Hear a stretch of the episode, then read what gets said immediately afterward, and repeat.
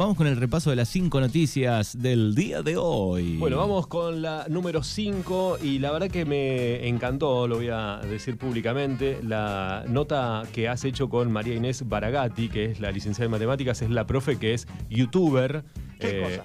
Sí, eh, es youtuber en, en las redes, ¿no? En YouTube la pueden encontrar como María Inés Baragati. eh, la verdad que tiene muchísimas reproducciones. Me encantó la nota eh, que hiciste porque mm, eh, ella es tan.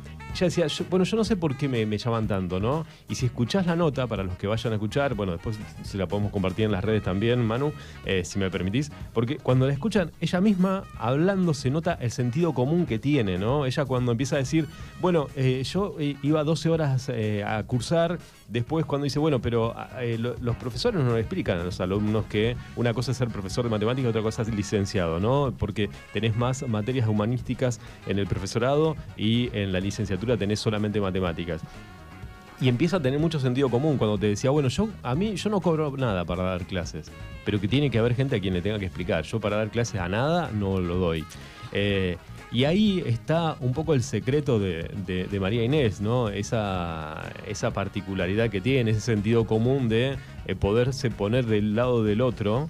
Entonces sabe, o por lo menos ella misma, eh, sabe inconscientemente cómo dar la clase, ¿no? Porque Sí, sí, es de Eh, bajarla, bueno. bajarla la matemática, digo, a, a más entendible todavía de lo que un este profesor no te, te- te la puede explicar. La matemática que, que generalmente cuando somos chicos, eh, si no te apasiona un poco, si no la entendés, eh, es un dolor de cabeza, ¿no? Está el team sí y el team no de las matemáticas, ¿no? Claro, y vos sabés que por ahí me- en esta nueva etapa que estoy disfrutando de, ser un poco de, alumno también y, compartir esto con, con otros compañeros, eh, si bien no hago matemáticas, hacemos todo lo que es la parte humanística, pero es cierto que cuando el profesor o la profesora tiene esa particularidad de eh, ser sentido común, decir, mira, yo te voy a explicar que si vos respirás así, vas a poder colocar tu voz de esta manera y vas a poder hacer desde un doblaje hasta una publicidad institucional. Lo digo desde mi lugar. y ¿no? distinto es si viene un profesor que te dice, vos lo que tenés que hacer y, ta, ta, Claro. ta, y no te explica bien, no te da el ejemplo, no te lo relaciona para vos poder entenderlo, ¿no? O te habla, claro, te habla en un idioma muy técnico y te dice, no, la verdad que la respiración la estás haciendo mal. Pero no te dice por qué y si la haces mejor, ¿para qué?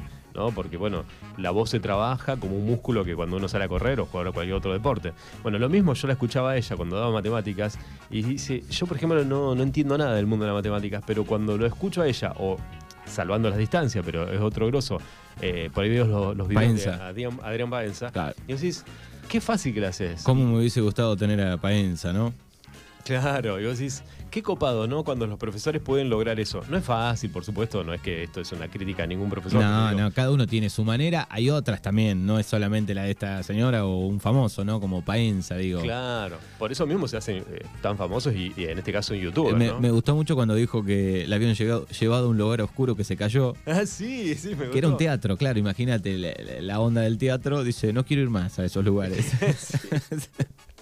No, pero además, esa particularidad de ser tan espontánea, tan, tan ella, tan, tan esa mujer, porque tiene 74 años, ¿no? 75 cumplió 75. este año. Eh, bah, es muy. Incluso eh, no- en otras notas que había leído antes, eh, no tenía idea, no tiene idea de redes, de nada, digamos, de- ni de YouTube, ni de Instagram, ni, ni entiende el fenómeno prácticamente. No, no, para nada, porque eh, su objetivo es dar clase y que, que aprendan. Y de hecho, dos segundos antes de la nota, cuando la llamamos o nos mensajeamos, dice, acabo de dar debajo una nota porque era por Zoom, yo no entiendo nada, dice, no me gusta, eh, así que, bueno, zafamos nosotros que no canceló la nuestra, le digo. Sí, y, y ahí te dijo algo también que me gustó mucho, porque hablando de las redes, eh, cuando se acerca el, el ex alumno, y ella dice, mira, yo no recuerdo mucho los nombres, pero me, me gusta, y él le firma la clase y después se hace famosa. Y, una cosa que dijo cuando te contaba del tema de la ayuda a los alumnos, dijo eh, que vos le dijiste, eh, muchos chicos van solamente para probar y si yo en realidad lo enseño para que aprendan. Sí, sí. ¿no? Eh, ¿qué, ¿Cuánta diferencia, no? Porque decís, bueno, para, para, yo no quiero que, o sea, que me hagas perder el tiempo porque solamente querés aprobar la materia. No, no, yo te vengo a enseñar. Es como cuando estudiábamos de memoria, ¿no? Eh, o te lo estudias sobre el momento. La idea es que vos eh, lo, lo aprendas, lo entiendas y después lo puedas aplicar en algún momento, ¿no? Tal cual, tal cual. Así que nada, me, me encantó. Además se emocionó todo, le hiciste llorar. Estuvo medio emocionado en un momento, temblequeo. Yo estaba dudando si era por la voz del teléfono o estaba... Claro, eh, uno, eh, yo que la escucho ya grabada, se le nota que, que que lagrimeó, ¿eh? O sea, la verdad que. No, me encantó. Muy buena nota. Me, me Bueno, lo mucho. pueden buscar eh, en nuestro canal de Spotify, Libertad Radio 105.5. Después la van a ver replicada seguramente en, en Darreira Sí, sí, la, Noticias. la queremos publicar porque me, me gustó mucho. Además, muy, muy espontánea, muy, muy natural. Me, me encantó. Puesto número 4. El puesto número 4 es porque, claro, estamos en campaña política, eh, hablábamos recién de, de Insaurralde, hablábamos del peronismo, hablábamos del kirchnerismo y del Frente Renovador. ¿Cuánta gente junta en un solo partido político? Bueno, aquí eh, uno de los referentes de eh, Unión por la Patria es Juan Berné y, eh, bueno, realmente Berné no damos abasto en la semana de escuchar y publicar todas las cosas que está llevando y gestionando Berné. Estaba Y- pensando que hacía rato que no se veía esa movida pero, eh, con un candidato Sí. a intendente. Sí, y acá hago un paréntesis porque quiero sacar la parte publicitaria de la parte que me queda, quedo sorprendido, como dice Manuel recién, y no estaba preparado esto. Porque me llama mucho la atención que un candidato a intendente, ¿no? Que está fuera del gobierno, está gestionando más que en muchos años de gobierno. Y, o sea, le pido disculpas al oficialismo, esto no es para, eh, no es para chicanearlo, lo que me llama la atención es eso, ¿no? Sí. Eh, así que bueno, entre tantas cosas que me dijo eh, Berné, les digo lo que viene la semana que viene porque lo que está pasando ya los ven en las redes. Pero por ejemplo, para la semana que viene, para el 17 de octubre, va a estar la gente de eh, el Ministerio de Viviendas. Porque en Puan ya tienen 29 lotes y van a empezar con el tema de eh, explicar cómo va a ser el tema de las casas, de las 100 casas que van a traer al distrito de Puan. Atención, esto va a ser el 17 de octubre, fecha clave para el peronismo, obviamente. Eh, Así que bueno, ahí van a hablar de los convenios, cómo va a ser la distribución de las viviendas en el distrito. Atención con eso porque va a ser el próximo 17 de octubre. Estoy tirando algunos datos de lo que viene. La semana que viene también van a estar entregando insumos para los eh, clubes deportivos del distrito. ¿sí? Ya lo van a ver en las redes, ya seguramente lo va a anunciar. Recién nos contaba eso Juan, que nota que vamos a subir a la tarde del día de hoy. Eh, Va a haber cartelería y va a haber cambios en las rutas del distrito. Y atención con esto porque en algún momento cuando hemos hablado con Juan, seguramente ya lo habrá contado con vos también, por ahí no he escuchado todas las notas que hace, eh, pero sí ha hablado del tema de hacer la rotonda eh, en, En la entrada de Villa Iris. en la entrada de Villa Iris, entonces bueno, eso está, es una polémica porque no puede ser, no es un cruce, sino hay que, hay que hacer una rotonda, así que también se va a trabajar en eso. Eh, bueno, hay muchísimo, ¿no? Y por- en estos días, bueno, hubo charlas con eh, las- los beneficios de registrar a eh, los empleados eh, de- domésticos, el tema De hecho, está empleados el- la agencia móvil en este momento, ¿no? Claro, lo vi, estaba ahí en la plaza, cuando venía para acá. Estaba Hasta en la las plaza. 4 de la tarde en la plaza Sí. aquí en Dargueira, eh, la agencia móvil que puedes anotarte en el portal empleo y conocer lo que, lo que tiene que ver con el fomentar empleo. También cursos de formación profesional y eh, el programa Registradas para empleadores y trabajadoras de, casas particulares. Es- Esto hasta las 4 de la tarde. Hasta las 4 de la tarde. Así que bueno, nada, eh, un poquito detallar de todo lo que vas a escuchar hoy en la nota a la tarde.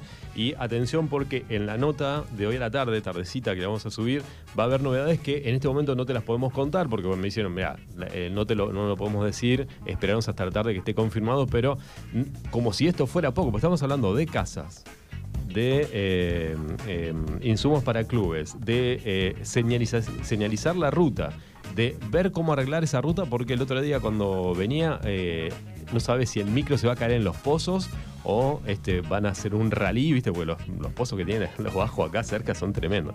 Así que bueno, la verdad que nada, me pone contento como darreguirense y como obviamente vecino del distrito de Puan que se puedan conseguir estas cosas, porque las viviendas no solamente son para Darregueira, los arreglos para las rutas no solamente son para Darregueira, y el tema de los clubes y el tema de- de un montón de cuestiones que están eh, trabajando desde Unión por la Patria.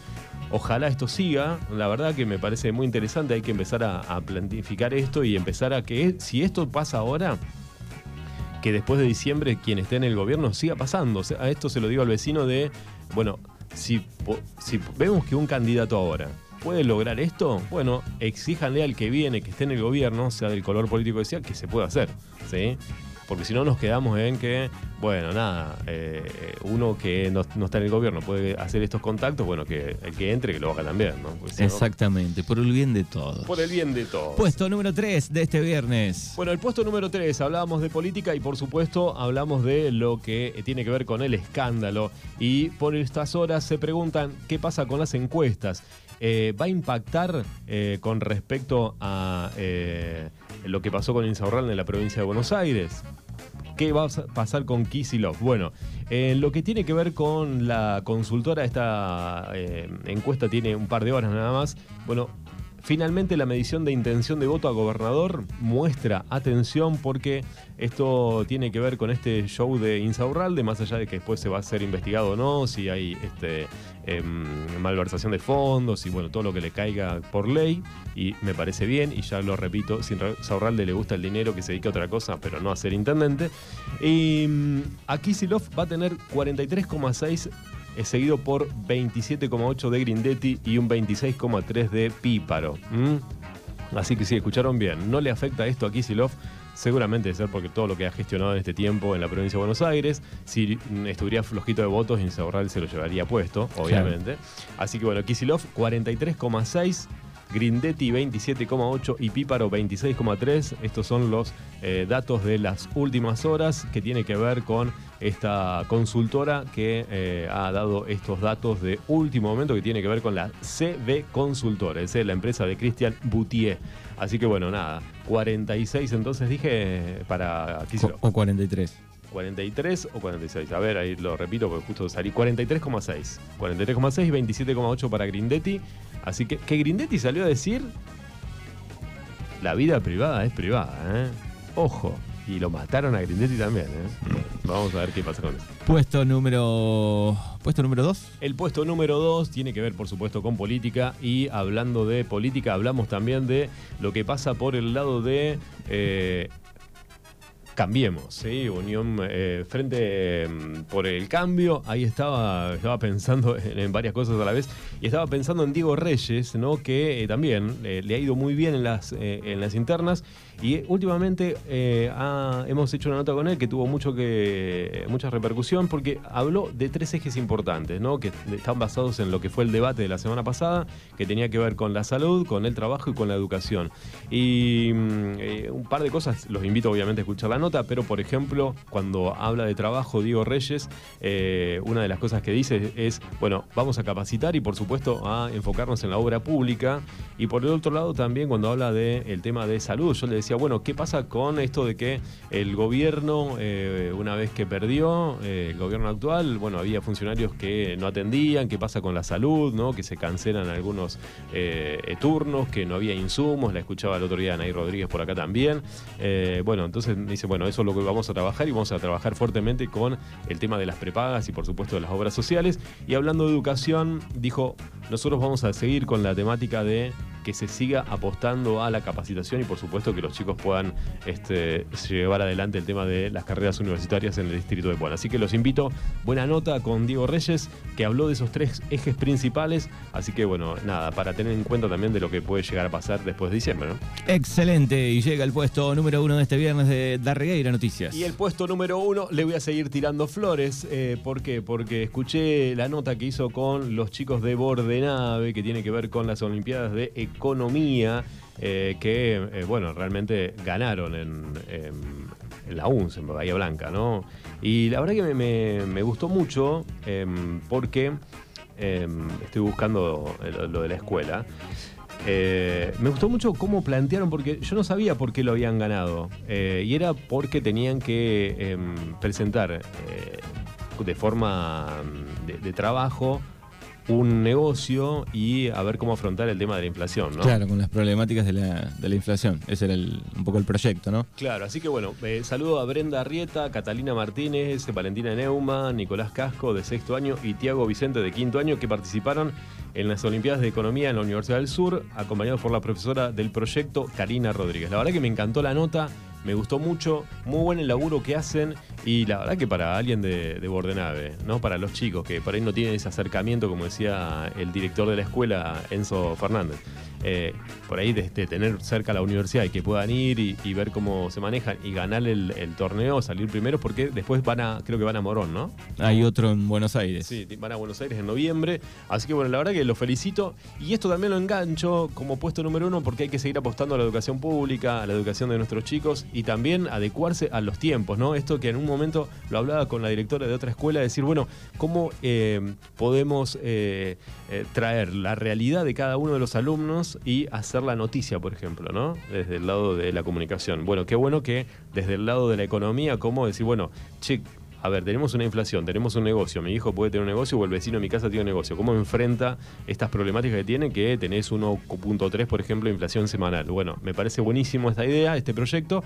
Y por el otro lado, algo que hemos hablado mucho acá, Manu, es eh, que las escuelas se empiecen a eh, actualizar y que tenga que ver con el tema de la programación, de la robótica. Y el otro día veía la nota que hacían con este programa de Scratch, que tiene que ver con la escuela número 7, eh, la escuela del San Antonio.